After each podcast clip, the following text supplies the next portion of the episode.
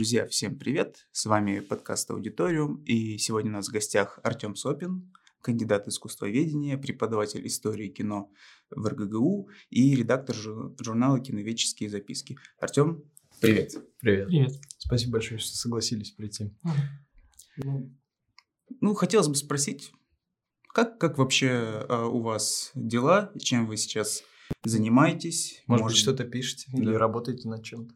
Ну, собственно, меня всегда как-то интересовала историка такая, историко-архивная история а, с разными а, изучениями там, например, вариантов фильмов, почему они как изменялись. А, собственно, как раз вот а, у нас был архивный номер записок как раз несколько лет назад. Мы издали такой номер, который посвящен истории нашего киноархива Госфильмофонда, который я всегда рад посещать как гость, как исследователь, посетитель.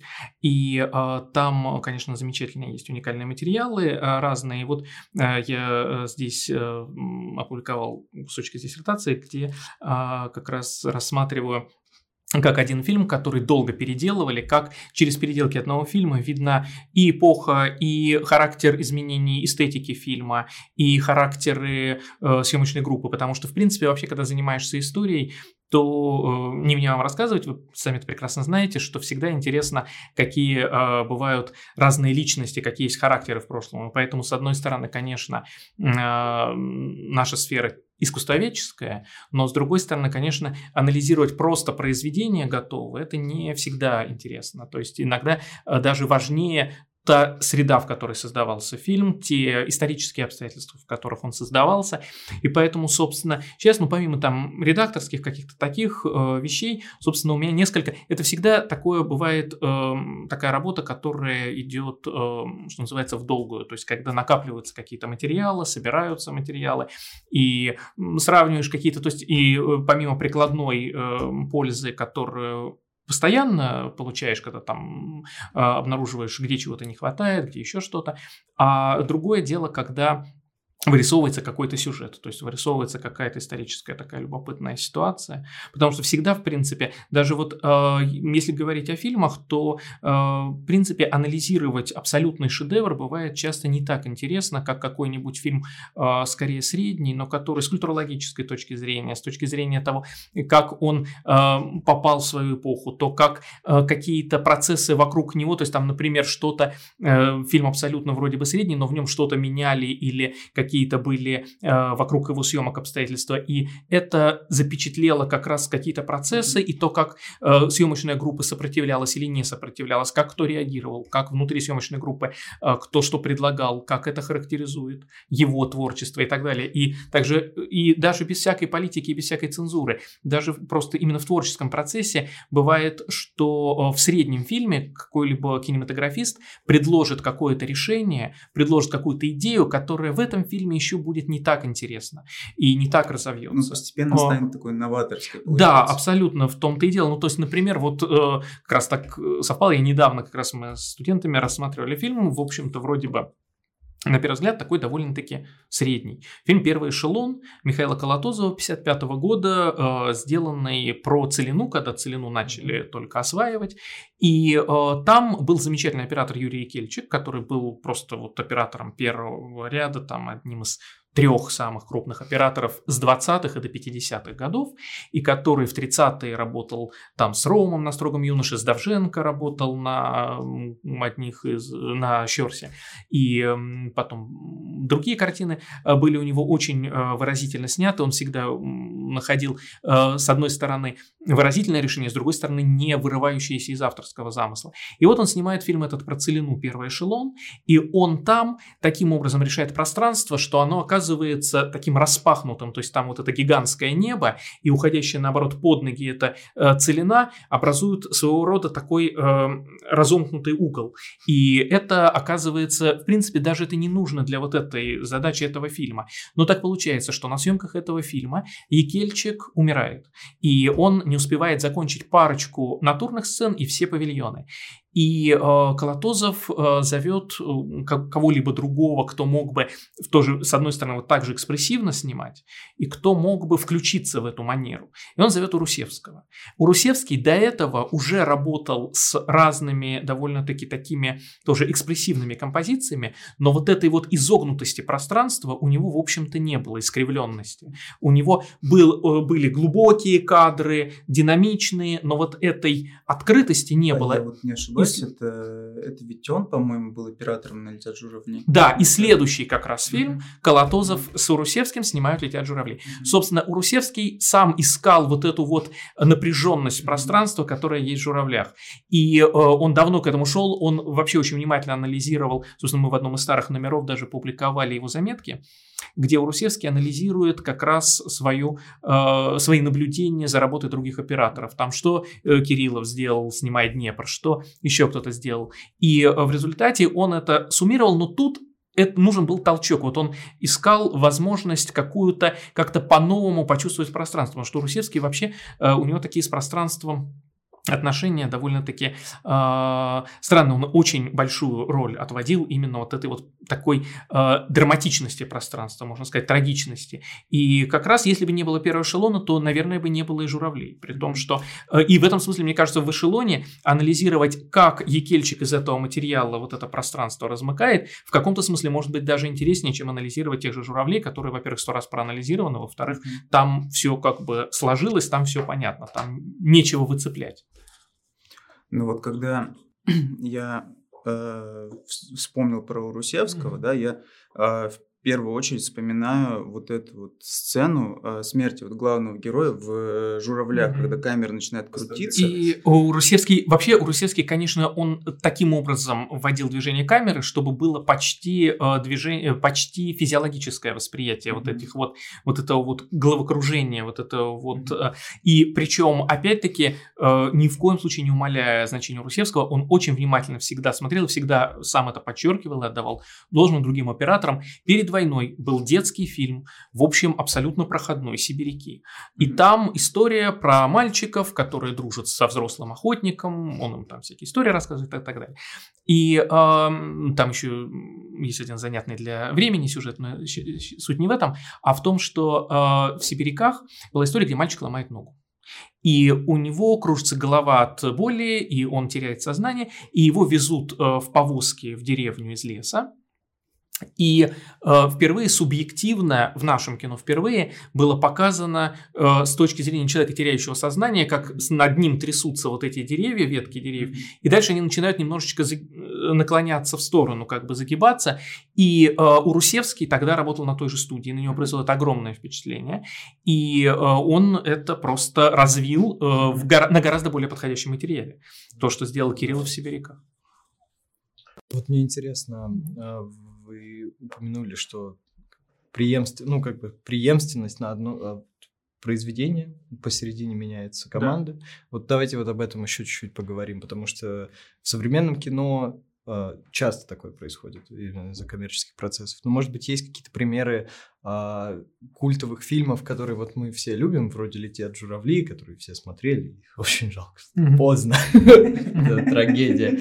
А, но все-таки, и вот которые стали такими именно из-за смены э, команды, тут каких-то таких ну, случаев. Вот, такие, ну вот я вспоминаю сразу «Трудно быть богом», вот это фильм, который... Ну, такой, это вот как раз фильм «Долгострой» такой, как я понимаю. Uh-huh. Вот. А, ну, здесь, в общем, не менялся стиль, потому что здесь uh-huh. была авторская работа Алексея Германа, э, которая ну, фактически была им полностью почти реализована, там оставались монтажные работы, э, и то такие чистовые монтажные работы, потому что черновая сборка ведь была при жизни Германа.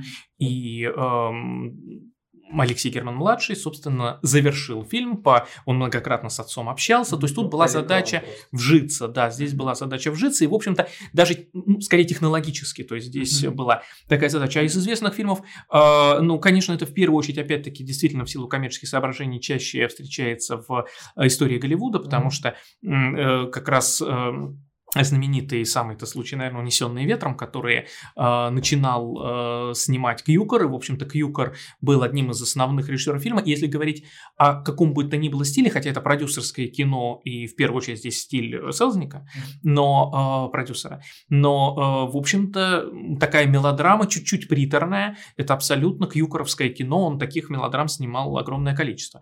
Э, и э, во-первых, из-за того, что было много объектов, на одном из этапов подсоединялся еще Сэм Вуд, и э, такой хороший, крепкий режиссер, действительно хороший профессиональный, а заканчивал Виктор Флеминг, который, э, у которого, в общем-то, вот такая ирония судьбы, что он в один год включился в два проекта не им начатые и где стиль не им сформирован был. Это «Унесенный ветром» и «Волшебник страны Оз». Mm-hmm. И оба он завершал, и в обоих случаях, поскольку он завершал, он стоит в титрах как единственный режиссер. И в результате, поскольку фильмы знаменитые именно больше благодаря продюсерским э, установкам. Из-за этого получается, что это как будто два самых известных фильма Флеминга, при этом абсолютно Флеминга не выражающие, а Флеминг э, прекрасный режиссер, скорее такого более сурового стиля. У него, э, вот если говорить о более популярных сюжетах, для него скорее характерна не очень удачная экранизация «Острова сокровищ», и у него есть несколько фильмов э, по самостоятельным сценариям, э, именно о таком там суровом труде моряков или еще что, или вестерны в юности. Они для него гораздо характернее, и он там гораздо больше себя выражает, и свой стиль какой-то формирует уже. А «Унесенный ветром» и «Волшебник страны Оз» — это вот такие не авторские проекты. А если говорить о нашем таком кино классическом, то и Иваново детство был снят ведь фактически другим режиссером сначала фильм, и Тарковский, э, первый фильм Тарковского, э, и Тарко... другое дело, что Тарковский его переснял заново, он, ему абсолютно не пригодился тот материал, но э, просто оставалось уже конец, э, заканчивался год, и ему именно с этим условием разрешили дебют на Мосфильме сразу бывшему недавнему студенту, именно с условием, что он снимет фильм на оставшуюся смету и в оставшийся срок, и он его снял заново заново. И переписав сценарий вместе с Михалковым Кончаловским, хотя в титрах оставили прежнего сценариста. А как так вообще получилось? То есть ты изначально вообще какой-то другой режиссер этим занимался? Да, да, да. Тоже молодой, надо сказать, режиссер, снявший до этого неплохую такую комедию, правда. А здесь он обратился к а, драматичному материалу. И, а, ну, это была экранизация ведь рассказа Богомолова и Иван, и поэтому Богомолов ведь очень придирчив был всегда и э, к своим э, к сюжетам, э, к экранизациям своих произведений. Но здесь не, дело было не в одном Богомолове, но и в том, что студию не устраивало, что получается как-то либо приторные сцены получаются с этим мальчиком, либо как-то сентиментально слишком назидательные. И а как раз на студии Михаил Ром, учитель Тарковского, знал эту ситуацию, и, в общем, вот это сложилось. И для Тарковского это, конечно, стало таким шагом. Но Богомолов просто... Это еще один, одна история с взаимоотношений авторов, конечно, с кино, потому что с Богомоловым был такой драматичный случай в 70-е годы, когда он, а, когда был, экранизировался э, его книга в августе 44-го, и ее ставил хороший, очень литовский режиссер, в то время работавший на Мосфильме, Желакевичус. И была снята, снята половина фильма, и э, все, кто видел материал, вспоминают, что это был замечательный материал, это был просто такой очень новый взгляд на войну и отражение войны, которое в начале 70-х редко встречалось, и Богомолову что-то не понравилось в трактовке его персонажей, как они выглядят, и он настоял на том, что не просто съемки были прекращены, но что был уничтожен снятый материал. Это, конечно, такое одно из самых, вот в истории нашего кино, одно из самых таких резких вторжений именно автора э, экранизированного произведения. Э, материалы все уничтожили? Да, действительно, действительно, да. Это... Вот, это в середине 70-х годов. Такой именно по настоянию никаких нецензурных, uh-huh. а только по настоянию писателя. Интересно, мне кажется, сейчас такая невозможная ситуация, чтобы продюсеры пустили писателя и разрешили ему что-то уничтожить. Зависит от ранга писателя. Ну, и ну, я думаю, что зависит от того, как юридически все это оформлено. То есть... Ну да. А, ну хотя что, он вот, ну, да, Кинг даже... до сих пор ненавидит версию Кубрика «Сияние». Просто но... терпеть не может. Ну да, но он, по крайней мере, ее не запретил, да. Что касается... Нет, э, продюсеры могли... Другое дело, даже не свои фильмы, потому что бывали такие ситуации, например, ну, как правило, естественно, американцы это себе позволяли, а, была э, перед войной такая картина Газовый свет называлась в Англии. Достаточно хорошая, такая в несколько викторианском стиле, детективная история, э, даже с психологическим, э, мелодраматическим оттенком, потому что там муж сводит э, жену э, с ума, чтобы она не догадалась о том, преступлении, которое он совершил. И э, это вот этот, и, то есть, вернее, он пытается ей доказать, что она сумасшедшая. И э, это такая психологическая история была довольно-таки выразительно сделана в Англии в 1940 году, а в Америке в 1944 решили сделать ремейк, и, э, соответственно, выкупили э, не просто права и стали по возможности уничтожать копии английского фильма с тем, чтобы никто не сравнил с американским. А, но какое-то количество, конечно, все-таки фильм уже шел в прокате, поэтому, конечно, какое-то количество сохранилось. Он благополучно существует до наших дней, но, но тогда, когда выходил американский, действительно лучше э, было не говорить о их местонахождении, потому что все какие, до каких американские продюсеры дотянулись, те уничтожили. А зачем? С тем, чтобы не было сравнений. Но надо сказать, что американцы со своими фильмами так делали. Например, по-моему, это студия 20 век Fox, если, да, если не ошибаюсь, да. А у них была экранизация такой популярного сюжета, который на Бродвее они ставили, э, ярмарка, э, ярмарка штата. И э, ну, такая история типичная про фермеров, которые поехали на ярмарку и так далее. Была экранизация начала 30-х, потом э, черно-белая, была после войны сразу цветная в 45 году, и, наконец, в 60-е они стали делать широкоэкранную уже, э, и когда делали в 60-е широкоэкранную, то было принято решение уничтожить экранизации 33 и 45 года.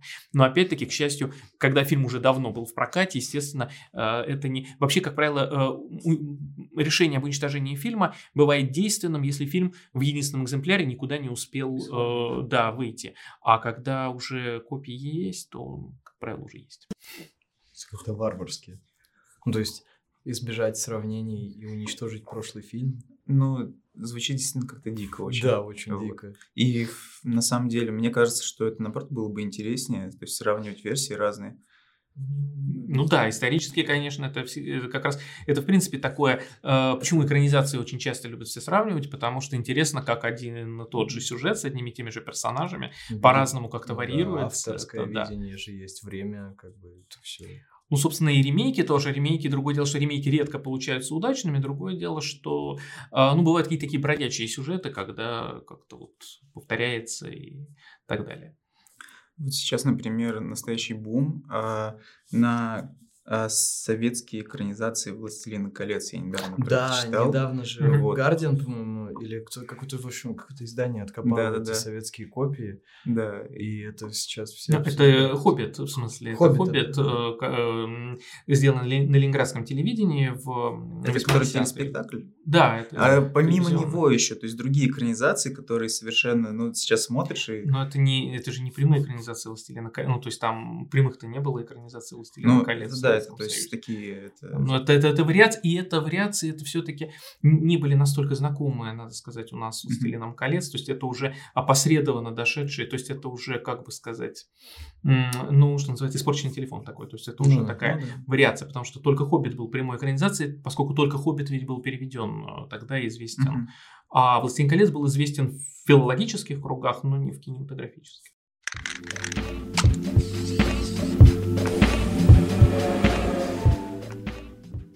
А вообще еще мы хотели бы спросить, а, в каком состоянии сейчас находится киноведение в России? Да, То есть просто такой вопрос, потому что когда людям говорит, говоришь киновед или кинокритик, угу. у них иногда сломается шаблон, когда они понимают, что на это надо учиться. То есть, а ну, сейчас как будто а, это, бы все ну, киноведы. Ну, во-первых, а, в общем-то, действительно, как бы сказать, а, важной чертой является э, знание материала.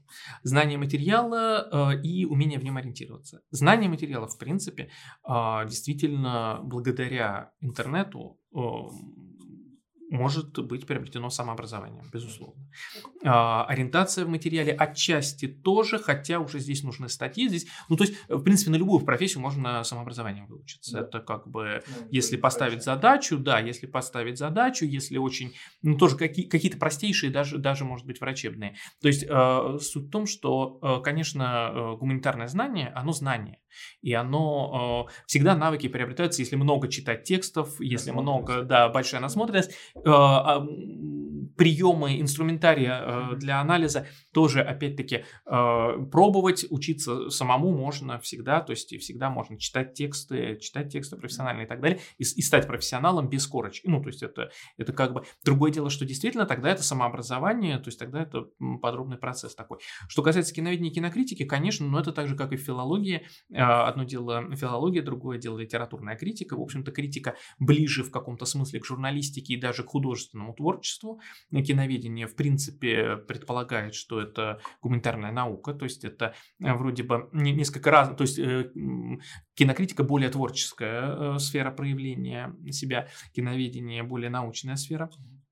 И, по сути, это, в общем-то, две профессии разные. Другое дело, что могут, конечно, пересекаться, может в той или иной э, ситуации выступать. Что касается киноведения, то, э, в принципе, конечно, у нас в киноведении э, много есть тем и много незакрытых участков, то есть есть много таких сюжетов, над которыми стоит работать. Другое дело, что действительно, но это общий даже международный процесс. Другое дело, что в нашей стране корректируется еще экономической ситуацией разные в разных странах, поэтому, конечно, э, из-за сложности стабильного, эм, эм, получить стабильный заработок и получить стабильное именно профессиональное существование в плане юридическом, а из-за этого, конечно, эм, киноведов э, все меньше и меньше, и сравнительно, э, не могу сказать, что в хорошем состоянии находится киноведение в плане административно-организационном. Другое дело, что, и, конечно, это влияет и на уровень, а, но, в принципе, принципе, киноветов немного, но они все как-то стараются держаться вместе и э, поддерживать, ну, то есть поддерживать контакты, поддерживать, то есть э, обмениваться какими-то э, интересами, да, то есть, опять же, кто-то занимается больше историческими вопросами, и, опять же, вот внутри э, киноведения исторический материал – это отдельный материал, то есть, это работа с архивами, с источниками и так далее, вот, э, чем, к чему я всегда тяготел, и э, в общем-то, конечно, разные, разные бывали ситуации. То есть вот в 70-е годы э, был создан НИИ киноискусства. Отдельный НИИ, где были именно для, для киноведения. До этого, в общем-то, уже было. Дело в том, что началось это э, в послевоенные годы, э, когда э, решили, что нужно не только при образовательном, не только при ВГИКе э, киноведения, но и отдельную научную институцию. Но тогда был создан только сектор в Институте истории искусств большом, это, который как раз Грабарь тогда Э, возглавлял, и к нему пришел Эйзенштейн, наш классик э, кино, и э, теоретик, э, который э, пришел к Грабарю и сказал, раз у вас институт истории искусства, необходим сектор кино. Э, Грабарь э, спросил, э, сказал Сергей Михайлович, а вы можете дать честное слово, что кино это искусство? Эйзенштейн сказал, я вам даю честное слово, кино это искусство. А, на что Грабарь сказал, хорошо, тогда открываю сектор кино. И он был открыт в конце 40-х годов, и а, вот в начале 70-х он отпочковался. Был создан отдельный НИИ киноискусства. Этот НИИ киноискусства в 70-е годы очень успешно существовал, выпускал книги, действительно, киноведам были созданы такие условия, что они могли действительно работать над материалом, много писать, минимум административной всякой глупости, но минимум цензурных для того времени обстоятельств, хотя они, безусловно, были, и тоже там разные курьезные с этим были ситуации, но тем не менее довольно активно он работал, создавались рабочие места. В 80-е годы уже эта ситуация несколько ухудшилась, и отчасти это было связано не только с общими процессами, но и с тем, что э, в гуманитарной науке, естественно, с падением экономическим, которое началось еще, ну, собственно, как Афганистан начался, так и падение началось.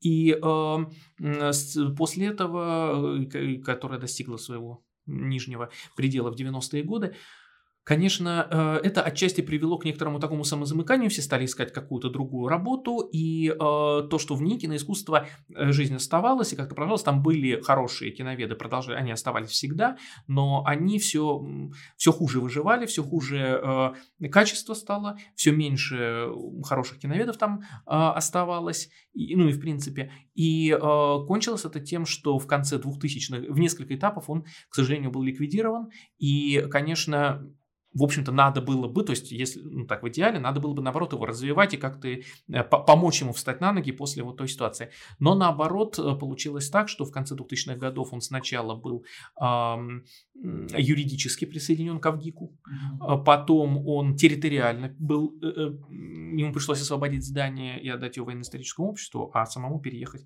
э, в Авгик. С, с, каждый этап сокращал ставки, и, а впоследствии он, уже оставшись совсем маленьким внутри Авгика, был расформирован и вовсе, и э, разошлись кто в музей кино, кто куда, э, но уже как бы отдельной такой институции киноведческой не стало. Но это не значит, что не стало кинетов, все работы, ну, то есть, в принципе, таким основным профессиональной деятельностью сейчас практически нигде нет научных сотрудников, очень немного, э, но ну, больше преподавательская деятельность как основная, потому что а, а, ну вот издательская, а, собственно, именно научные сотрудники есть, безусловно, в Госфильмофонде. Другое дело, что это огромная институция, которая, где есть инженеры, где есть технические службы, архивное именно хранение, и поэтому научные сотрудники, там не так много их, и они замечательные, но они иногда больше имеют возможности, иногда нет, это зависит от ситуации. Вот несколько лет назад был очень плохой период, до этого был очень хороший период. Сейчас э, опять наметились положительные тенденции тенденции посмотрим, это такой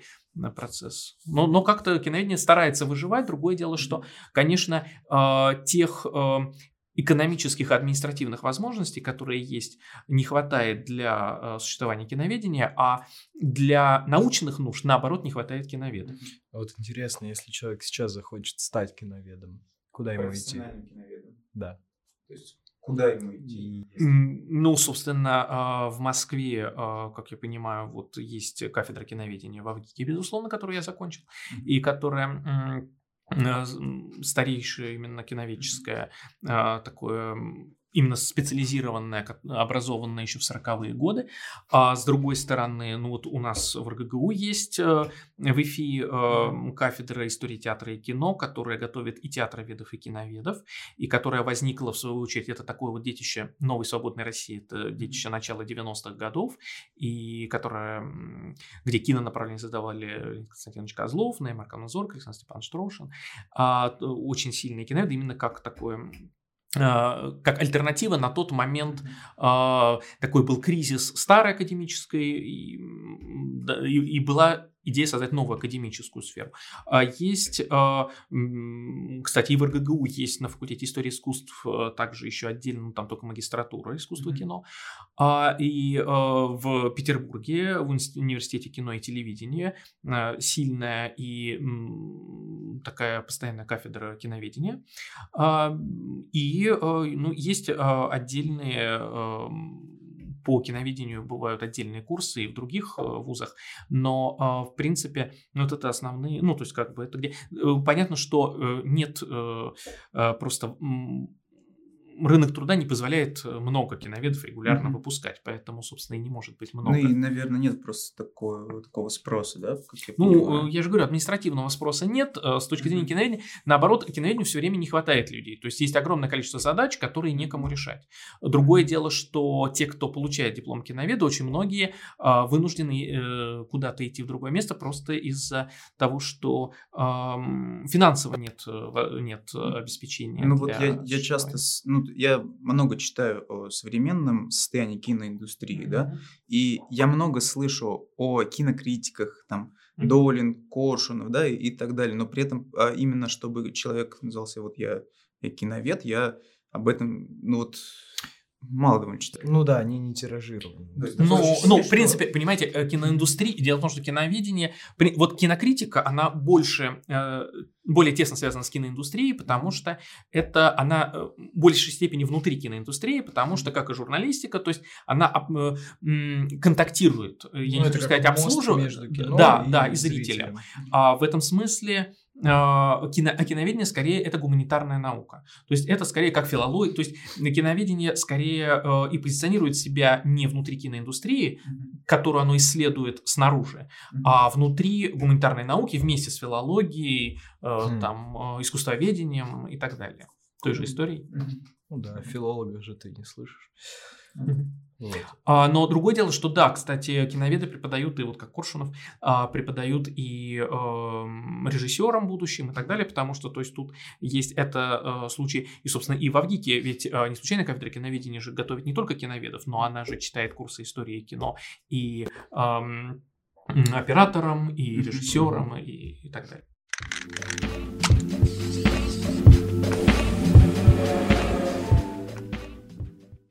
Наверное, вопрос у меня будет про восприятие. Mm-hmm. То есть, когда человек, а, ну, работа человека, это исследовать и изучать mm-hmm. кино. А, меняется ли восприятие фильмов? То есть, например, а, профессиональная деформация происходит. Mm-hmm. То есть, вот вы, вы наверное, ну, в моем понимании, когда не, уже невозможно прийти на блокбастер в кино и высидеть его, выключив голову, так уже, наверное, не получится. Вот, mm-hmm. да, то есть такой вопрос. Получается, а, когда вы профессионально занимаетесь изучением mm-hmm. кино, вот, да, Можете ли вы посмотреть какие-то вот такие именно массовые фильмы? Вот типа каких-нибудь трансформеров, например. А, э, ну, не станет ли вам плохо от этого? Мне становится Нет, плохо. Э, понимаете, здесь э, вопрос, э, если это... Во-первых, смотрите, дело в том, что фильмы массовые это также предмет изучения, как любые другие. А, и тут вопрос другое дело, что входит в круг именно профессиональных интересов, что нет. То есть там, например, современном зарубежном кино я не занимаюсь занимаюсь, и поэтому для меня э, современное зарубежное кино массовое, я к нему отношусь как зритель. Mm-hmm. То есть, в принципе, я его могу посмотреть, могу не посмотреть. Э, конкретно трансформеры мне не очень, честно говоря, интересны, поэтому здесь никак не связано с профессиональной занятостью, просто это абсолютно субъективно. Э, мне я не очень люблю этот жанр. А что касается э, кино, как, как бы другое дело, что вот тут как раз действительно бывает такое, что э, какой-то массовый фильм, который входит в круг твоих интересов, то есть вот там я занимаюсь более старым кино, да, или там занимаюсь отечественным кино. А, если я смотрю снятый тогда массовый фильм, то здесь наоборот может быть э, профессиональная деформация в сторону э, того, чтобы в плохом фильме, э, который вообще-то объективно плохой и который зрителю будет неинтересен, найти и справедливо неинтересен, который будешь смотреть с большим интересом, как там проявляются какие-нибудь социально-политический контекст, как там проявляются еще какие-то штуки штуки, то есть ты будешь туда вчитывать какие-то вещи, вернее, не то чтобы даже вчитывать, ты их будешь вычитывать все-таки, то есть они там есть. Но э, фильм снимался не для этого, то есть это как человек, который, опять же, занимаясь современным зарубежным кино, безусловно, э, такие есть, э, который будет смотреть трансформеров с точки зрения э, глобализации, с точки зрения взаимоотношений США и Ближнего Востока в момент съемок фильма, э, какие есть аллюзии здесь и так далее. То есть это будет э, э, уже это будет будет профдеформация, наоборот, не в сторону того, что я это не буду смотреть, а наоборот в том, что я буду смотреть даже это. Я бы хотел на лекцию попасть, где киноведы разбирают Майкл Бэй. Как зритель и как исследователь, а есть ли ощущение, потому что у меня как зрителя есть, а, что кино в стагнации? Сейчас. Сейчас. Что вот был Эйзенштейн, был Хичкок, был э, Тарковский, Тарковский естественно.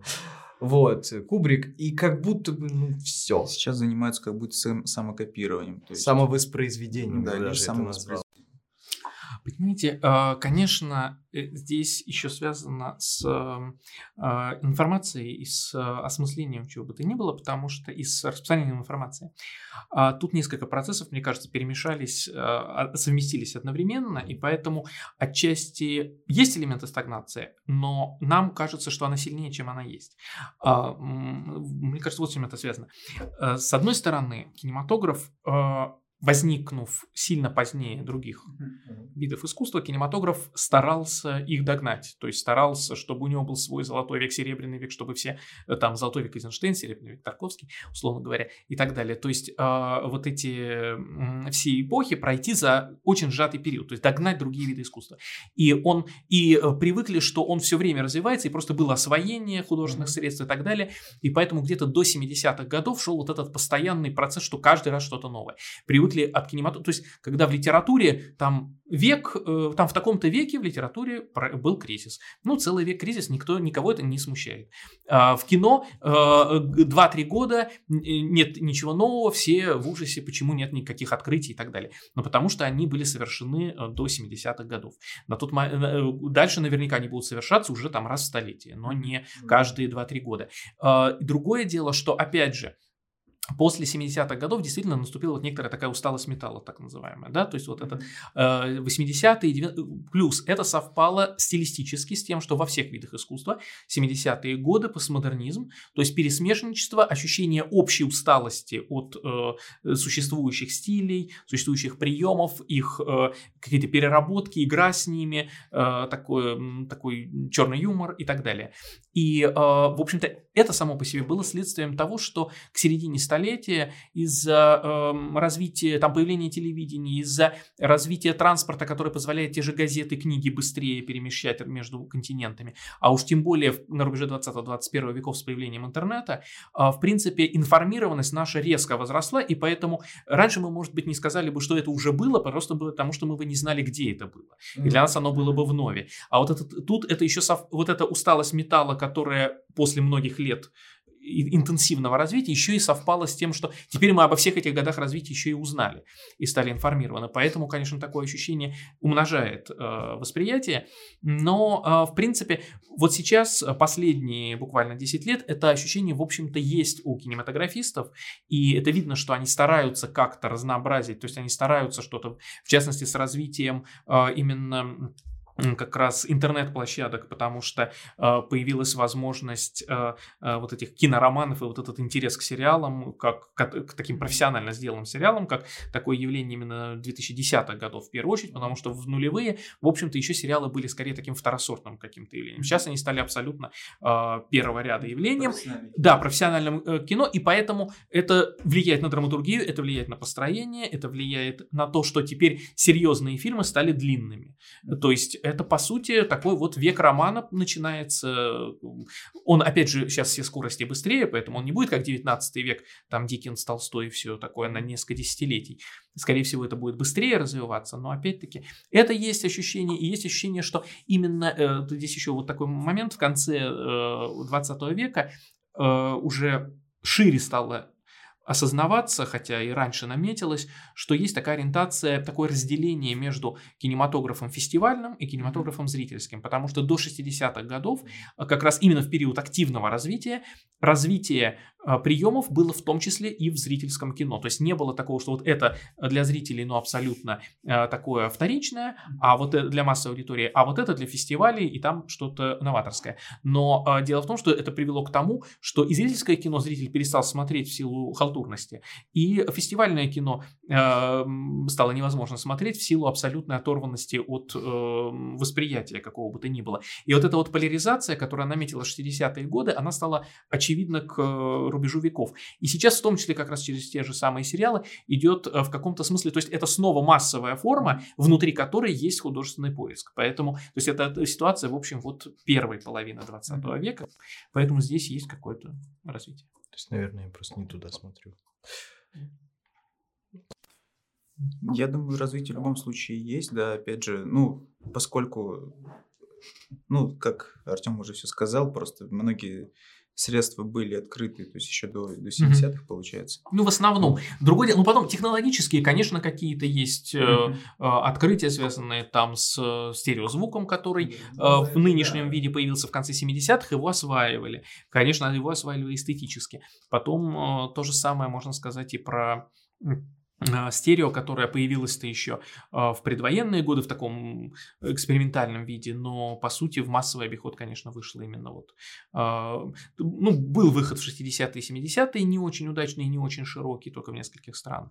А в такой вот повсеместно, всемирный тоже в начале 21 века. И видите, это практически на наших глазах возникло и, ну, в общем-то, не то чтобы исчезло, но насколько всех привлекали там аватары, фильмы Бертона, которые он в 3D стал делать. И 10 лет прошло, и никаких новых на этом пути ну, нет. Да, Никого как-то не, не привлекает. Не привлекает, да.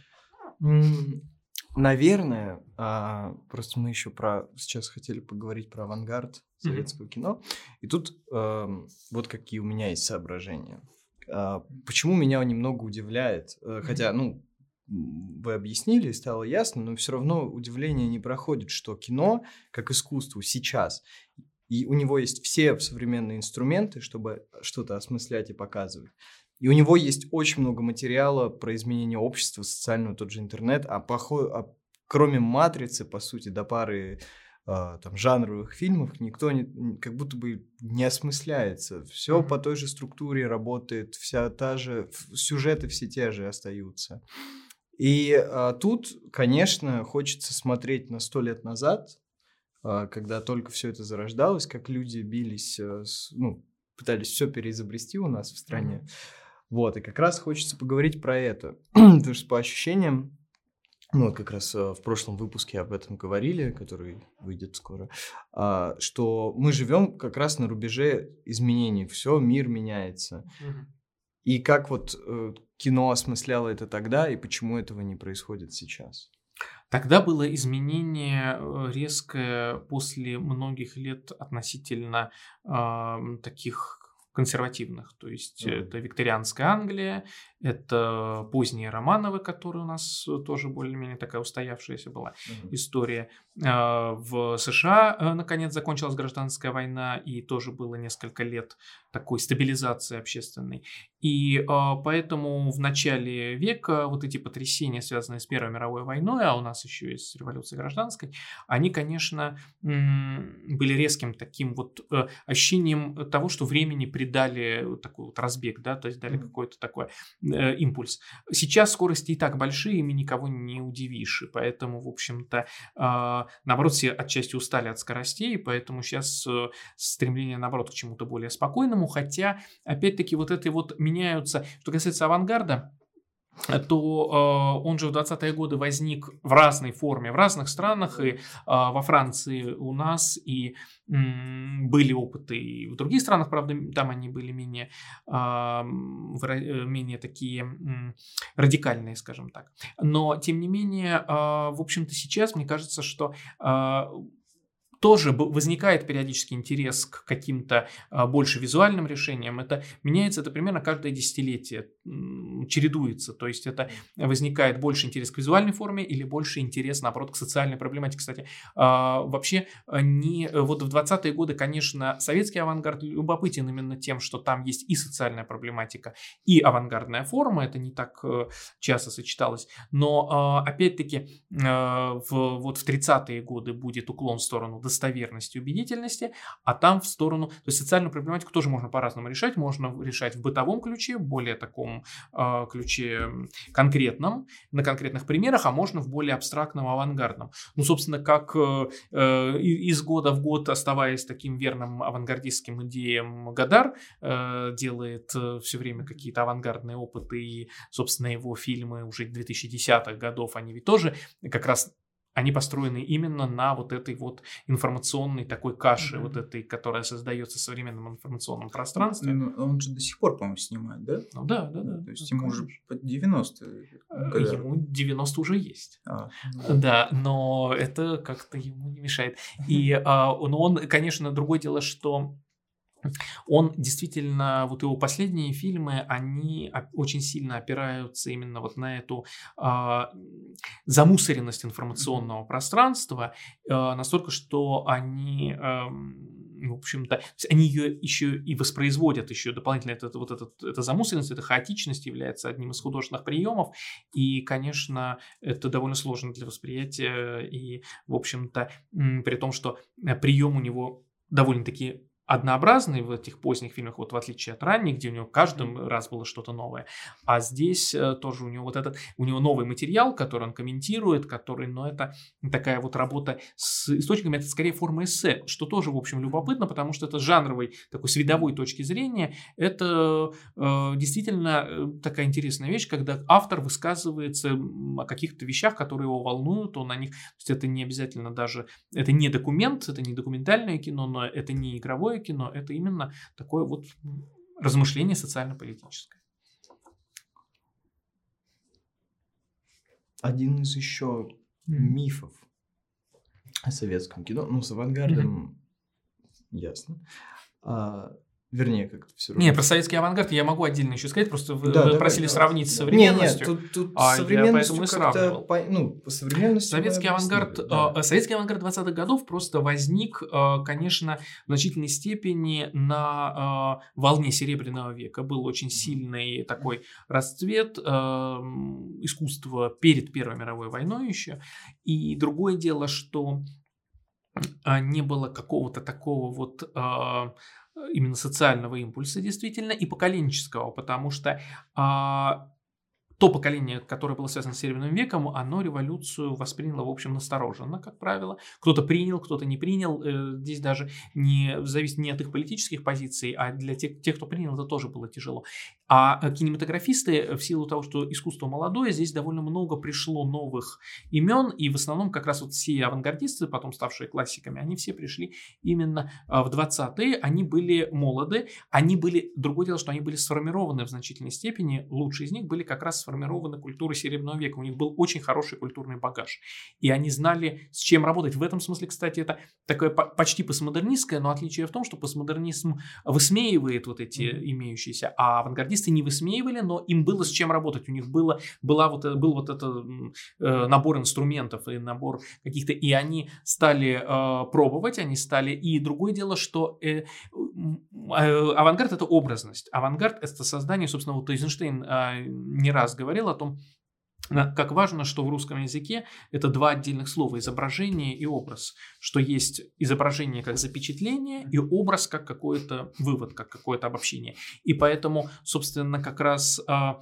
авангард, который образную свою систему стал сформировать э, для кинематографа и который э, опирался при этом в значительной степени на вот эту вот социальную историю, связанную ведь она же была не просоветская, но и не антисоветская, а она была скорее такой попыткой поверить в те идеалы, которые провозглашены, идеалы некого нового свободного общества, ведь речь же шла, э, в семнадцатом году уже никто не говорил, что давайте культ личности Сталина создадим, речь шла наоборот про свободу и э, так далее. И э, когда э, другое дело, и более того, опять-таки, э, со свобод... с мечтой о свободе были связаны все э, не только революционные, но в целом оппозиционные, и, в общем-то, оппозиционные настроения были в интеллигенции сильны до революции. Другое дело, что не все поддерживали именно большевиков, кто-то, поддерж... кто-то симпатизировал эсерам, кто-то симпатизировал, не симпатизировал никакой политической силе, но в целом э, понимал, что, в общем-то, в глубокой стагнации э, абсолютизм, и поэтому, э, конечно, э, в 20 20-е годы было вот это вот стремление выразить вот эту идею о справедливости. Более того, именно из-за того, что большевизм уже показал себя в годы военного коммунизма и в годы гражданской войны, это в каком-то смысле было таким, ну не то чтобы они были такие смелые прям антисоветчики, хотя они были довольно смелые люди, и в общем они э, не считали, то есть они это в 20-е годы, в общем-то, не было такой, в общем, такой острой проблемы, как потом, быть э, вместе с властью или против власти, потому что считалось, что если власть в чем-то а, не, права, то это она временно заблуждается, что еще не поздно поправить, и что, в общем-то, лозунги изначальные, справедливость, э, равенство, братство, и, э, в общем-то, как раз и в значительной степени авангард 20-х годов, он опирался э, социально именно на вот такое напоминание о том, ради чего делалась революция. Что она делалась не ради э, того, чтобы э, друг друга убивать в гражданской войне, и не ради э, военного коммунизма, и не ради неповских, э, наоборот, частной собственности и экономических проблем, а ради того, чтобы отказаться от той несправедливости, которая была. Именно поэтому советский авангард 20-х годов, он и оставался дальше, и в любых странах он востребован э, не только эстетически, классические, потому что он, э, все лучшие произведения, они как раз э, и призывают к таким общечеловеческим э, вещам, которые в каких-то странах называются демократическими, в каких-то еще какими-то, но в каких-то социалистическими, но в общем-то это как раз такие общечеловеческие вещи, которые не связаны с какой-то конкретной политической программой. Говоря все-таки о политической программе, если чуть дальше пойти. Ну, это дальше, конечно. А, да, в советском кино роль государства кажется безграничной. То есть э, без государства не вышли, ну, без вмешательства государства не выходили бы фильмы в принципе. Вот. Ну, при отсутствии частной собственности, разумеется. Ну вот, да. А, и Миша задал мне вчера, когда мы готовились, очень интересный вопрос, куда он разделен на две части. Первый вопрос – это какова была роль государства в советском кино? То есть а, как эта индустрия в целом работала? Были там, снимались ли фильмы под заказ? Я думаю, да? А, и почему ареал... Э, и, и не является ли вот эта вся цензура, потому что мне бабушка говорила всегда, вот, сейчас выходят плохие фильмы, а когда был Сталин, он плохие фильмы, ну, они просто не выходили, и поэтому все фильмы хорошие были тогда. Это первая часть вопроса. А вторая? А почему после распада Советского mm-hmm. Союза наши классики, ну, например, тоже Рязанов, да, они, в принципе, да не сняли ничего хорошего, если честно говорить. Вот. Mm-hmm. То есть резко потеряли в качестве. Mm-hmm. А, и я сейчас подумал, что может быть дело в возрасте, да, но а, такие режиссеры, как э, Ридли Скотт, Мартин Скорсезе, Клинт Иствуд, им уже очень много лет, и они продолжают снимать классные фильмы. Вот. Почему же Рязанов э, снял, человек, который снял служебный роман, да, угу. э, в 2000 году снял фильм «Старые клячи». Да, в 2003. Но штука в том, а. что э, этот самый, э, что вот эта ситуация с э, государством, э, конечно, э, государство очень сильно присутствовало. Оно, в общем, в той или иной форме присутствует в кинематографиях, конечно, э, во всех, э, потому что, э, в принципе, кино, особенно до появления телевидения, э, кино было главным таким э, рупором для э, широкой аудитории, поэтому, конечно, э, политические изменения все там, безусловно, отражались, и влияние было, даже если это абсолютно частное, то есть даже Голливуд, даже там и так далее, очень сильные. Кстати, в Голливуде положительные есть э, тенденции политические, когда рузвельтовский курс э, и демократизация рузвельтовская в 30-е годы э, благодаря кино во многом помогла, э, то есть кинематограф очень помог эм, э, почувствовать обществу вот это, э, эти позитивные изменения, связанные с рузвельтовским президентством. А у, у нас э, в разные годы по-разному, тут нельзя сказать, что вот была какая-то советская модель на протяжении всех 70 лет советской власти. Модель менялась с каждым кинематографистом, были разные ситуации. А, и э, был, безусловно, тут, что касается заказа, то э, это не так прямо связано с идеологической какой-то, потому что идеологический заказ, он не был точечным. Идеологически это были некие идеологические правила, которые существовали в принципе фоном. Они существовали всегда, а что касается заказа конкретного, то он наоборот был а, как тут вот э, из-за а, того, что был идеологический заказ к кинематографу в целом и был заказ отдельных фильмов. Это, как правило, происходит некоторая такая путаница, смешение вот этих двух понятий. Там заказ и здесь заказ. Но заказ конкретных фильмов, за исключением отдельных таких, э, ну вот как сейчас э, тоже бывает идеологический блокбастер, что называется. Тогда не было слова блокбастер, но тоже блокбастер в кавычках, потому что никакую кассу кассу он не взрывает, в отличие... Вот э, наподобие, да, и лучше на 7 ноября даже. А, и, а, в общем-то, а, как раз в советские годы вот этот заказ точечный, он в редких случаях был э, с конкретным идеологическим заданием, но в большинстве случаев он был как раз и экономически направленным. То есть он был похож, скорее э, государство выступало в Советском Союзе э, при идеологическом фоне, при идеологических правилах игры с конкретными фильмами выступала, в общем-то, как продюсер, потому что надо же сказать, что для, до 70-х годов, опять-таки, а, кинематограф а, был очень доходной а, статьей для государства, для казны. И в этом смысле у Троцкого была еще в 23 году знаменитая статья под названием «Водка, церковь и кинематограф», где говорилось, что водка вредна, потому что люди потом не могут работать. Церковь, во-первых, тоже иногда говорит, что вот такой-то день нельзя работать, работать, по какие, то есть там нужно что-то сделать советской власти, а церковь говорит, что нельзя работать в этот день и так далее. Кроме говоря о том, что церковь деньги э, не сдает в казну. Вернее, э, ну, то есть сложные отношения в этом смысле. А э, кинематограф и деньги в казну, и в той или иной форме идеологическое есть начало, и при этом люди после этого могут выйти на работу на утро, mm-hmm. в отличие от водки. То есть кинем... И он говорит, что вот из трех основных э, форм досуга э, кинематограф наиболее приемлемый. Это было как бы и, и приемлемый даже экономически, он ставит выше э, идеологических, потому что это была, был действительно доход. И поэтому, кстати, и в последствии, то есть там, поэтому, кстати, у нас выпускались э, фильмы зарубежные тоже ведь не только э, идеологически правильные, но зарубежные фильмы выпускались для того, чтобы делать кассу. И, и поэтому государство, конечно, в этом смысле экономически очень сильно было ориентировано. И э, идеологически оно следило за тем, чтобы главное не отходить от каких-то э, установок, которые в каждую эпоху менялись. То есть все время менялась ситуация, это, за этим как раз интересно следить, потому что здесь не было какой-то одной модели.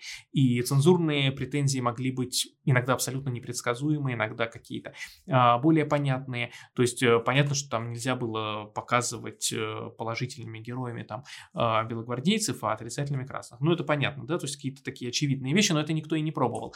А, в общем-то, почему сейчас, вот к вопросу о Рязанове и так далее, э, непокойном, э, другое дело, что у него, в общем, любопытен его последний фильм Андерсон, хотя, то есть он э, тоже нельзя назвать его удачей, но это вот как раз та неудача, в которой, ну, какие-то проявлялись его, в которой проявлялись какие-то его поиски. Другое дело, что, конечно, что касается возраста, то а, поскольку кино такое организационное а, искусство, здесь сложнее, здесь вопрос, а, голливудские режиссеры при очень отлаженной системе, они изначально не ориентировались на такси, то есть они изначально адаптировали индивидуальные проявления к налаженной механической такой ну, системе. их, у нас личное сохранилось, да? У нас личное вторжение сильнее всегда mm-hmm. было, и поэтому и личные особенности, личные возрастные особенности тоже проявлялись сильнее.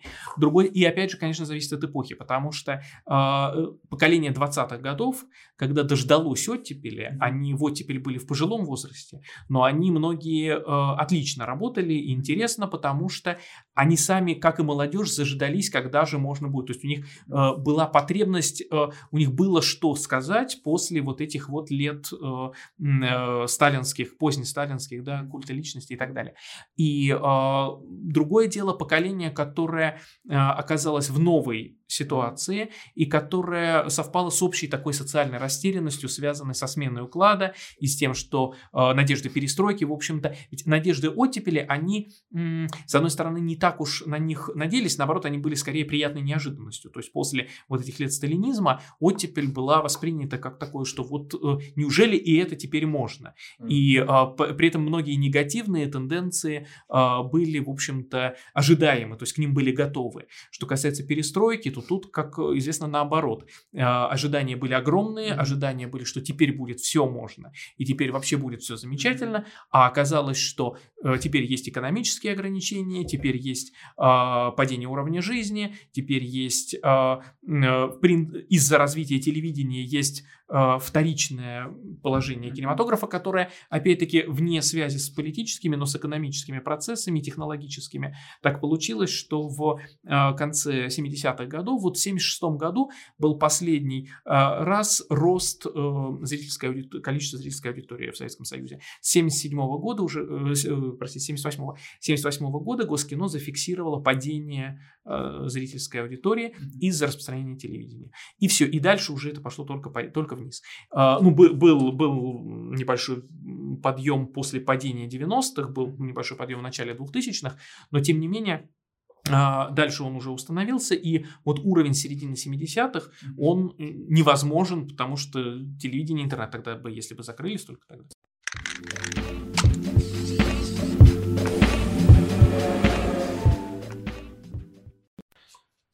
Про идеологию, вот когда mm-hmm. вы сказали, я вспомнил сразу э, переозвученную последнюю сцену фильма «Раба любви» Михалкова. Вот. Mm-hmm. Мне да, будьте вы Ну да, вот что-то такое. Я помню еще, что Михалков очень много ругался с э, как раз с э, людьми из киностудии, вот, угу. которые с заставляли, да, с редакторами, которые заставляли его э, то ли переснять фильм, то ли перемонтировать его, угу. да. То есть у меня идея возникла, что вот как раз э, ранний Михалков это как раз когда э, не благодаря, а вопреки вот этому вот давлению он снимал вот э, И...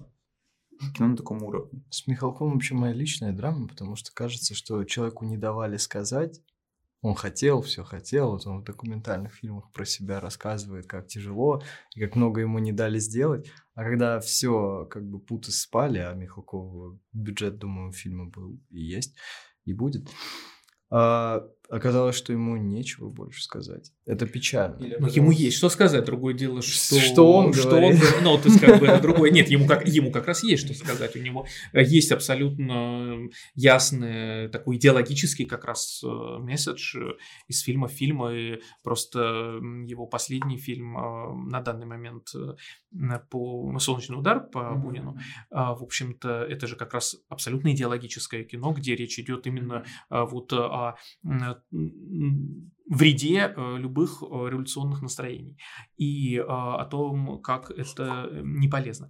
Другое дело, что Михалков, э, в общем-то, противопоставление, такое сложившееся противопоставление раннего и позднего Михалкова немножко преувеличено, потому что Михалков, в общем-то, с цензурой, безусловно, у него были столкновения, как и у многих в те годы, в принципе. Здесь э, другое дело, что, понимаете, цензура, э, во-первых, не была какой-то одной инстанцией. Э, всегда цензурные функции носили э, разные э, инстанции, которые занимались чем-то еще. То есть вот они занимались чем-то и цензурой, и еще чем-то и цензурой. И поэтому каждый из них считала просто своим долгом что-то сказать, потому что, чтобы оправдать свое существование. Поэтому это, в общем-то, не... э, то есть то, что с ними будут ругаться, то, что они будут с режиссерами ругаться, кто-то побе- кто-то отстоит, это для, цензуры это была аппаратная игра. То есть для, для них это было в значительной степени ну, доказать свое право на существование. И э, очень часто чиновное, то есть это не, это здесь не было. И поэтому, в общем-то, режиссеры были более-менее к этому э, готовы. Э, в общем-то, Михалков, безусловно, в «Рабе любви» там у него были достаточно смелые вещи. И э, другое дело, что Михалкова всегда в первую очередь интересовало такое вот актерское яркое проявление. Он же и актерам всем показывал, и у него же абсолютно разные актеры э, просто всегда играют с михалковской интонацией. То есть время ощущения, что это говорит Михалков чуть-чуть измененным голосом, а если не смотреть на экран. То есть у него кто бы ни играл, и у него все время вот этот актерский такой, он э, такой режиссер-оркестр в актерах. И э, действительно это э, создавало вот такую яркость его фильмов 70-х годов. И другое дело, что потом это иногда, вот это действительно может иногда вырождаться в какой-то штамп и в какую-то преувеличенность и так далее, но это, это в общем, эстетическая проблема, не идеологическая. А что касается идеологии, то у него же, в общем-то, и раньше у него, э, скажем, э, «Несколько дней жизни Обломова», фильм, от- э, как раз который был э, тогда интересен тем, что в... эм, э, такой традиции было считать, что Штольц прав, потому что он призывает к переменам, Обломов не прав, потому что он боится перемен. А, И э, он как раз стал заметным, этот фильм, именно потому, что в этом фильме был явно симпатия к Обломову. То есть было явно понятно, что симпатичен герой, который не хочет перемен. И э, в этом смысле, а о чем последний фильм «Солнечный удар»? О том, что плох, плохие герои – те, кто делают перемены, революционеры. То есть э, э, это та же самая идеологическая позиция, которая никак, ну, у Михалкова, мне кажется, практически никак не менялась. Он всегда в «Утомленных солнцем» э, обаятельный уклад вот этот старый, с этой старой дачи и так далее. То есть у него всегда обаяние неизменности прежней жизни. И э, резкая неприязнь э, к любым изменениям. Это, в общем-то, кстати, что касается политической такой идеологии, то, опять же, э, в конце 70-х э, довольно любопытно, что различается идеологическая установка официальная для фильмов скорее для подростковой такой аудитории и ну, для жанровых фильмов, для в это время уже такие боевики приключенческие начинают появляться. И э, с другой стороны, идеология для фильмов вроде как серьезных, для людей среднего возраста и так далее. А, потому что, почему? Потому что, с одной стороны, советской власти нужно было доказать свою легитимность за счет связи с э, революцией. И революция э, с тем, что вот это э, общество строится вроде как на той революции. Поэтому там, где это уместно, в жанровом кино снимаются фильмы про каких-нибудь чекистов, которые э, куда-нибудь врываются с наганом и так далее. Это в 70-х, начале 80-х еще вполне активно продолжается. С другой стороны, для людей среднего возраста, которые скорее и скорее для такой интеллигентской среды, м, когда снимается фильм, а, и вот в такого рода жанрах, в такого рода, э, в этой нише, а, наоборот, идеологически поощряется а, темы, связанные с сочувствием к эмиграции, связанные, там, «Берега в тумане» Карасика, например, или а, появляются да, в общем, начиная от Бека еще в начале 70-х. И э, появляются тенденции, связанные с тем, что в интеллигентской среде растет тут диссидентские настроения, растут, э, растет стремление э, изменить строй. И поэтому как раз в этой нише возникает Обломов, который показывает, что лучше, когда ничего не меняется. Это абсолютно такая установка, э, вполне устраивающая идеологические позиции, потому что Обломовка это вот она, брежневские 70-е, вот это они есть Обломовка, а Штольц э, за перестройку. Лучше, получается, у, у Пшеницына остаться в халате ходить, да? Ну да, да, да, да, да. То есть абсолютно. То есть, и у Михалкова эта позиция, надо сказать, Михалков идеологически, по-моему, достаточно э, э, как раз э, не меняется. То есть у него есть вот эта вот своя любовь к Обломовке, вот эта вот э, любовь к такой поместной жизни, и она у него более-менее постоянна, и любовь к близости к любой власти, как известно, тоже это, это, это его постоянная, и любовь к актерской такой вот некоторому даже иногда наигрышу, вот mm-hmm. такой вот к бенефисности, тоже она проявлялась и в 70-е годы, и сейчас.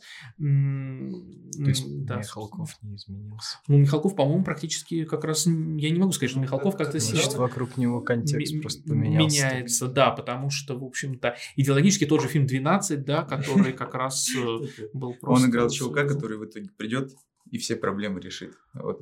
Ну, в общем-то,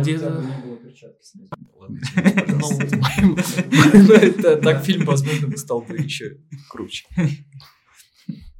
Не, кстати, 12, мне кажется... Нет, 12... 12 фильм 12, опять же, э, там был, э, была установка вот на эту бенефисность, потому что там да. просто подряд актеры, да. замечательные актеры выходят и, да, и подтверждают свои э, навыки. Тоже несколько в такой экзальтированной манере, которую любит сам Михалков, в несколько такой преувеличенной э, манере. И, ну и кроме того, идеологически, конечно, фильм э, тоже им мыслился как такой политический в каком-то смысле жест, потому что это 2007 год, это истечение второго срока Путина, и э, Михалков тогда же как раз тел- на телевидении с экранов обратился э, к Путину с тем, с просьбой не э, отдавать кресло кому бы то ни было президентское и изменить Конституцию, идти на третий срок, и э, тогда Владимир Владимирович это не послушал. А для Михалкова как раз вот эта вот идея, что а, лучше, собственно, как сказал следующий президент, лучше свобода, чем не свобода. А, собственно, месяц фильма 12 э, лучше не свобода, чем свобода, потому что лучше оставаться в тюрьме живым, чем мертвым на свободе. Вот эта вот идея по отношению к этому мальчику, это как раз такая его политическая оппозиция была, собственно, это был его такой жест, высказывание к тому, что э, лучше менее свободное общество, э, но э, все живы, чем какие-то перемены. Опять же, это постоянная Михалковская тенденция. Вообще интересно с другого угла посмотреть на Михалкова. То есть... Да, я наверное, вот. посмотрю что-нибудь сегодня. Э, Рабулеви, например. Не, ну, собственно, надо сказать, что другое дело, что э, Михалков, э, безусловно, интересная такая фигура. Другое дело, что, опять-таки, именно за его яркой политической позиции, за его активности постоянной, э, э, в общем-то, он э, в общественном сознании э, занимает несколько большее место, чем, в общем-то, в истории кино, потому что в 70-е годы, когда э, был Панфилов, когда э, был Тарковский тот же, когда э, была Шипитько, э, когда был Климов, mm-hmm. Михалков не был режиссером в пятерке. Ну, он же был да. таким начинающим еще. Ну, да нет, но он э, начинающим-то он как раз был, э, его хвалили, говорили, вот замечательный mm-hmm. дебютант и так далее, но при этом он и сам себя, он и не позиционировал себя как вот режиссер прям самого такого первого mm-hmm. тоже ряда. Вот, и, ну и, честно говоря, в следующей эпохе э, его фильмы, вот они культурологически интересны, они политически э, показательны. Mm-hmm. Э, но, кстати, как ни странно, э, вот опять же к вопросу о качестве, вот тот же «Утомленный солнцем 2», который все обсмеяли, который, э, он действительно очень уязвим эстетически, он очень странен идеологически. То есть это, это действительно очень стра- странное кино. Другое дело, что это кино как раз авторское в том смысле, что вот он свою индивидуальную какую-то такую необычность, скажем так, mm-hmm. он там проявляет. То есть это э, кино более авторское, чем а, какой-нибудь Т-34, по крайней мере. Это тут даже спорить Это настоящее авторское кино. Даже вот я помню, когда смотрел интервью у Дудя с Михалковым, mm-hmm. что Михалков, Михалков говорит, ну так это, это, это замечательное кино, вы просто ничего не поняли. Ну, конечно, э, Михалков э, любит... Э, никто так не любит фильмы Михалкова, как Михалков, а, но просто другое дело, что тут понятно, что, в принципе, фильмы, которые еще связаны и с личностью автора, очень вовлеченного в официоз, и связаны с вот этими вот, когда мы помним когда мы живем в той эпохе, когда огромные средства выделяются на фильм, проваливаются, ну, то есть экономические вот эти все. Когда проходит дистанция и эти вещи забываются, это уже оказывается таким любопытным, каким-то таким необычным культурологическим явлением. Там, в принципе, вот сейчас там на 50-летней дистанции это уже, ну, то есть сейчас пока нет, а вот фильмы, которые лет 50 назад были сняты, то там аналогичные случаи сейчас выглядят уже как любопытный такой вот феномен.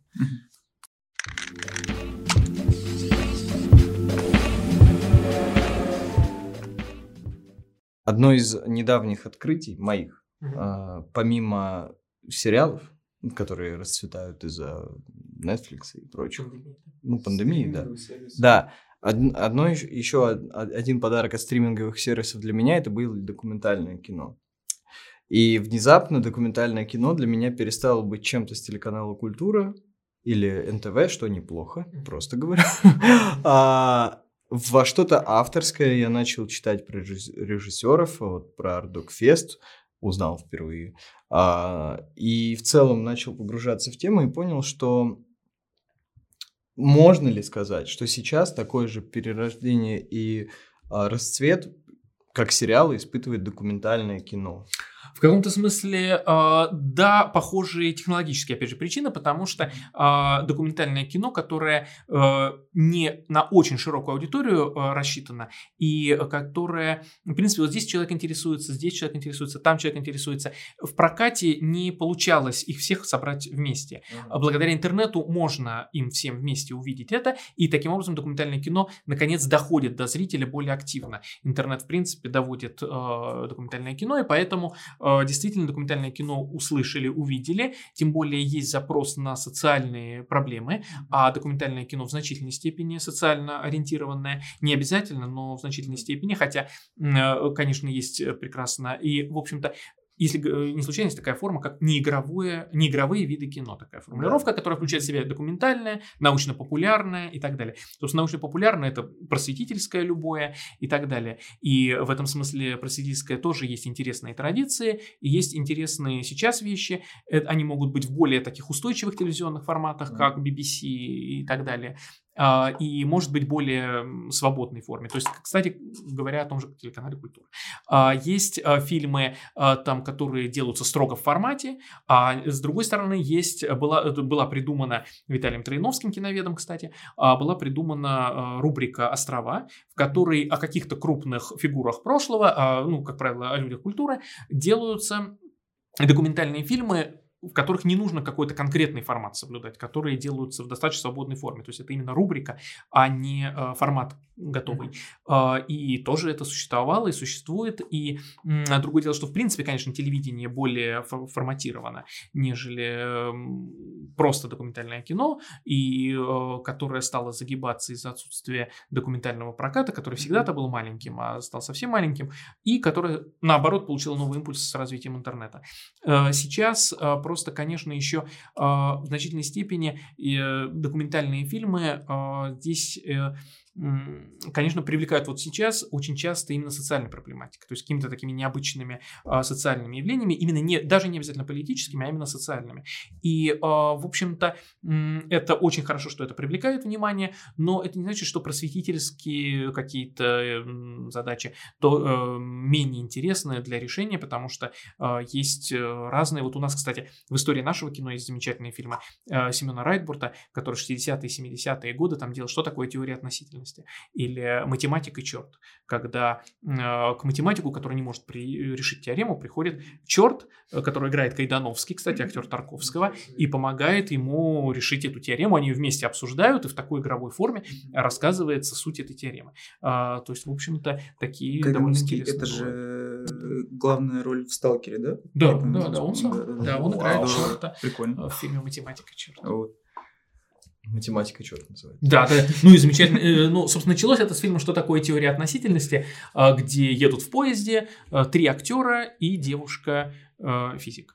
И она, ее играет Алла Демидова, актриса как раз с таким вот интеллектуальным всегда амплуа, mm-hmm. и поэтому, ну вот и она как физик рассказывает, они ее расспрашивают, шутят, не понимают что-то, смеются и так далее, она им рассказывает, в чем заключается теория относительности, собственно, с этого началось, это замечательно было, были фильмы Райтбурта, которые действительно такой, э, в принципе, в мире э, была важная такая вот просветительская форма, найдена для просветительских фильмов. Или, например, кстати, что касается социальной, опять же, вот у нас даже в 70-е годы вот был такой, э, ну, в документальном кино очень известный фильм Феликса Соболева киевского э, документалиста, фильм «Я и другие», где э, разные социально-психологические эксперименты ставятся. Там, например, показывают фотографию, говорят, вот а, как вам кажется, вот здесь изображен преступник. Почему вам, почему вы понимаете, что это преступник? Э, люди рассказывают, потом ту же фотографию показывают другим людям, говорят, вот здесь изображен знаменитый ученый. Как вы можете понять, что он знаменитый ученый? И они рассказывают уже, почему он им кажется всем ученым. То есть а, вот такие эксперименты, связанные с тем, что умело подброшенная какая-то идея, она влияет на умонастроение людей. То есть, по сути, фильм о методике, э, о том, как действует идеология и что такое, конф... что такое конформизм. И э, в частности там, э, что такое конформизм, показывается на детях, которым э, пока говорят, а давайте договоримся, что вот на черную пирамидку будем говорить, что она белая. Приглашают мальчика, который не договаривался, и он, соответственно, тоже говорит, что она белая, как сказали все здесь. И вот такие вещи, то есть, собственно, это в 70-е годы, самый вроде бы застой, но делается фильм о механике конформизма. Но, то есть, в принципе, такие довольно-таки интересные вещи, они были в разных эпохах, и э, поэтому вот э, действительно после такой экономической, конечно, паузы рубежа веков сейчас есть интерес. Сейчас, надо сказать, чуть более узкий вот Ардакфест, он как раз в значительной степени выбирает такие более ударные, старается выбрать какие-то публицистические вещи, какие-то иногда какие-то шокирующие своим материалом, такие провокационные. Э, это интересно, но это все-таки одно такое направление, э, довольно которая, в общем-то, как бы сказать, нельзя, все, нельзя все время кричать, нельзя все время на крики, да, то есть вот э, такой шокирующий материал, он интересен, э, такой провокационный материал может быть интересен, но постоянно он просто, это называется волки-волки.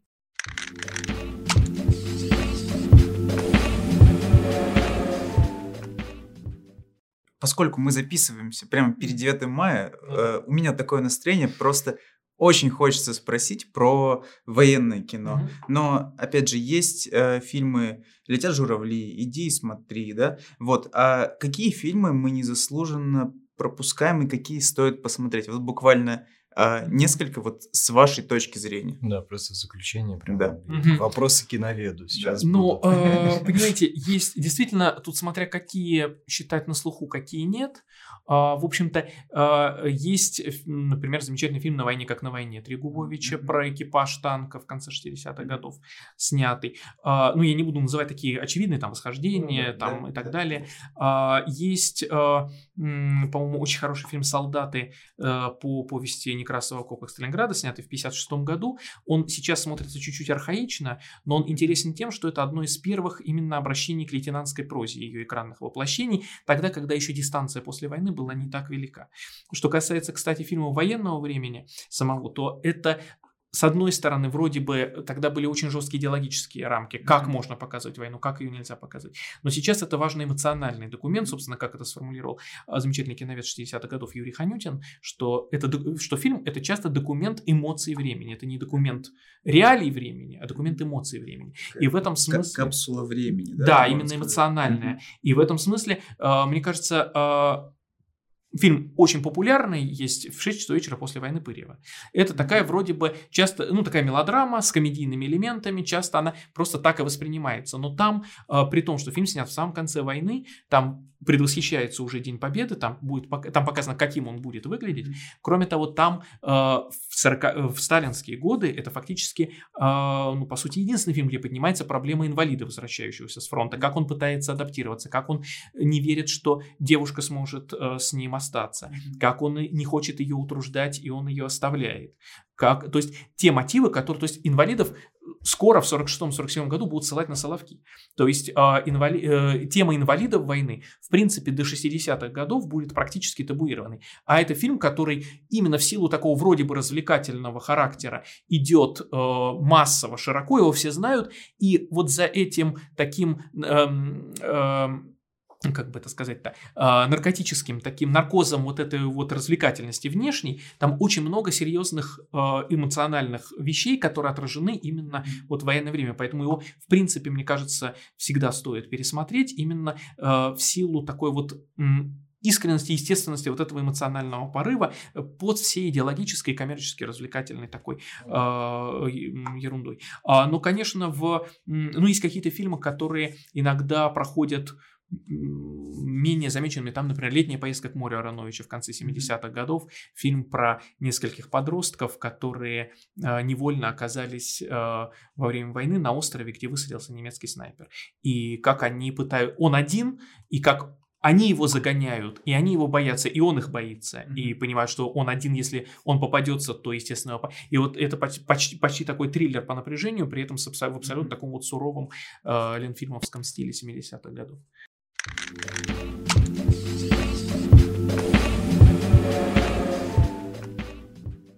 Хочется спросить у человека, который так глубоко погружен, а, какие пять любимых фильмов есть у вас вообще? Да, не... Если, а, тут, тут важно, обычно все люди так говорят на это, ну, отвечают на это, что любимый фильм выбрать очень сложно. Именно. Да, но наверняка есть какие-то такие, которые вы сами для себя считаете ну, открытием, да, вот, которые, которые вы увидели и такие, вау. Вы привязались, и вам хочется их пересматривать. Вот. Или поделиться. Да. Вот как-то так. Вот пять угу. фильмов. Угу. Но, э, понимаете, любимые, это значит, можно быть необъективным. Это хорошо. Ну, это хорошо. Да, это хорошо, а, потому что, ну, то есть, безусловно, а, мне кажется, просто меня и э, даже там в подростковом возрасте поразил и до сих пор поражает э, такой насыщенностью того, что вот все выстреливает, и еще и сразу в несколько сторон. Это Иван Грозный Эйзенштейн, в котором а, просто а, мало того, что каждая деталь имеет смысл, но она не заданный, навязанный смысл, а она а, такой смысл, который, из которого каждый человек может свою цепочку выстроить. И mm-hmm. это такое именно а, ценно именно погружение в некое художественное пространство, по которому ты можешь ходить, которое вроде бы выстроено автором как архитектором, и ты в нем можешь ходить очень долго. А, меня э, ну, просто, в принципе, мой один из моих любимых режиссеров э, старшего вот нашего поколения Сергей Юткевич, который а, очень разные фильмы делал, но, безусловно, мне, например, э, и эм, Э, очень э, нравится его фильм «Сюжет для небольшого рассказа», в первую очередь, а, а, фильм о Чехове, где тоже есть такое погружение во внутреннее э, мышление героя, при этом это без такой вот какой-то отяжеленности, а там есть такое свободное блуждание в а, форме, внутри вот этой вот формы. Ну, может быть, так что... Ну, это просто вот эти первые два, которые точно приходят на ум. А, мне, кстати, вот именно в связи с этим э, нравится довольно-таки уязвимый в каких-то вещах фильм Лермонтов старый, 43-го года, вот старая постановка, потому что там а, есть некоторая такая а, ну не то чтобы клочкообразность, там э, из-за, из-за того, что началась война, его заканчивали наспех, но из-за этого там такие вот вроде бы отдельные, наиболее выразительные собраны сцены, тоже довольно-таки интересно визуально и выразительно э, решенные. Ну, очень важный фильм, это, безусловно, «Застава Ильича». Хуцеева, mm-hmm. потому что Хуцеев, в принципе, нашел такую вот тоже форму свободного перетекания мысли, и при этом э, такое, вот, э, такой кинематограф э, размышления очень часто бывает дидактичен. А здесь это именно предложение к размышлению, к самостоятельному, абсолютно ненавязчивое. И вот там такое свободное дыхание начала 60-х, оно и в то же время острота вопросов и такая сложность вопросов, возникающих перед героем, она там э, есть. 4. Пятым будет фильм, который не любимый как сам по себе, но э, любимый в плане э, той тенденции, которую он сформировал. Mm. Это будет «Юность Максима» 1934 года. Фильм, который соединил, с одной стороны, вот еще идущую от авангарда такую тенденцию вот этой вот демократизации, вот этой вот социальности и mm-hmm. так далее, э, с достаточно экспериментальной для начала звукового кино формой. Mm-hmm. И с третьей стороны, там, вот там как раз был найден синтез в значительной степени, э, может быть, даже больше больше, чем в Чапаеве. Потому что Чапаев это слишком такое, и вот поэтому Чапаев слишком заезжен, чтобы его считать любимым. А вот Юность Максима это та же история, но это тоже э, фильм, который как раз э, э, задал тот синтез, которого сейчас не хватает, синтез между зрительским кино и э, серьезным кино, э, без вот этого вот разделения. Я думаю, То есть у вас сердце к современному кино вообще? Нет, э, Интересно, почему современное интересно.